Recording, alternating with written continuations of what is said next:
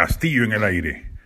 Una estrepitosa derrota política ha sufrido el oficialismo en el Congreso, en el reparto de las comisiones, quedándose con algunas secundarias y ninguna crucial, algo inédito en la historia política del país de los últimos 40 años.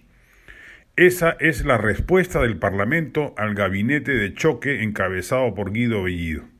Si Castillo hubiera entendido que su mandato lo obligaba a ejercer un gobierno de centro izquierda moderado no solo en lo económico sino también en lo político, podría haber conseguido aliados en el Congreso, además de los cinco votos que le aporta Juntos por el Perú y que claramente son insuficientes para atentar alguna mayoría que haga fluida la gobernabilidad del Ejecutivo frente al Congreso. Pero la necedad política del presidente ha conducido a un choque de poderes en el que ha salido claramente perdedor y no se asoma con buen pie a la presentación del gabinete en los próximos días. ¿Está en posibilidad el régimen de salir mejor librado? Sí el camino correcto pasa porque el presidente ejerza dos actos de gobierno. Uno, primero, el apartamiento de Cerrón de la toma de decisiones del Ejecutivo.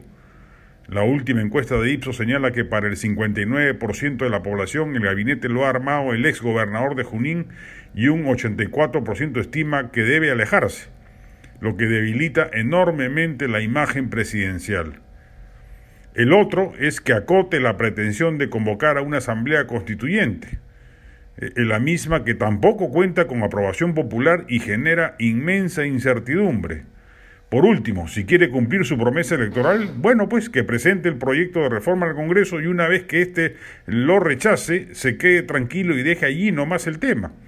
Como ya ha dicho Franke, se pueden desplegar políticas económicas de izquierda sin necesidad de cambiar la Constitución.